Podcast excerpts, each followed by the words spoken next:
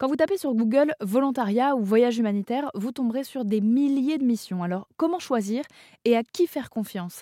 C'est pour répondre à ces questions que j'ai interviewé Ludovic Hulbert, qui a fondé Travel with a Mission et propose diverses expériences liées au partage et à la rencontre utile. Comment vous euh, euh, choisissez ces missions de volontariat? En fait, est-ce que vous avez des critères? euh, d'engagement humanitaire, engagement écologique, je ne sais pas ben, on travaille qu'avec des structures qui sont reconnues déjà, officielles, donc on va vérifier déjà leur véracité, faire en sorte que ce soit des, vraies structures. Et puis, donc après, c'est, ça peut être des missions liées à l'environnement, ça peut être des missions liées à, l'animation, l'éducation, la santé et autres. Donc il y a toutes sortes de, de thématiques et toutes sortes de structures. Euh, ça peut être euh, aider des tortues au Costa Rica pendant deux semaines.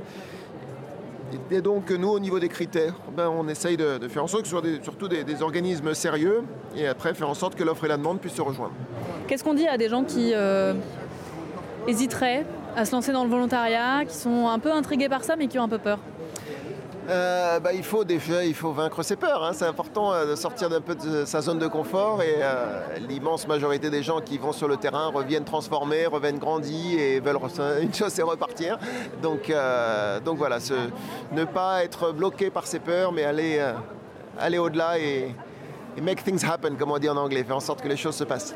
Merci beaucoup alors si le volontariat ou les voyages solidaires attirent de plus en plus notamment des jeunes et des retraités, attention à ne pas tomber dans une forme de volontourisme malsain au profit d'entreprises dont les motivations sont uniquement commerciales et souvent au détriment des populations qu'elles prétendent soutenir. Alors pour en savoir plus, rendez-vous sur rzl.fr.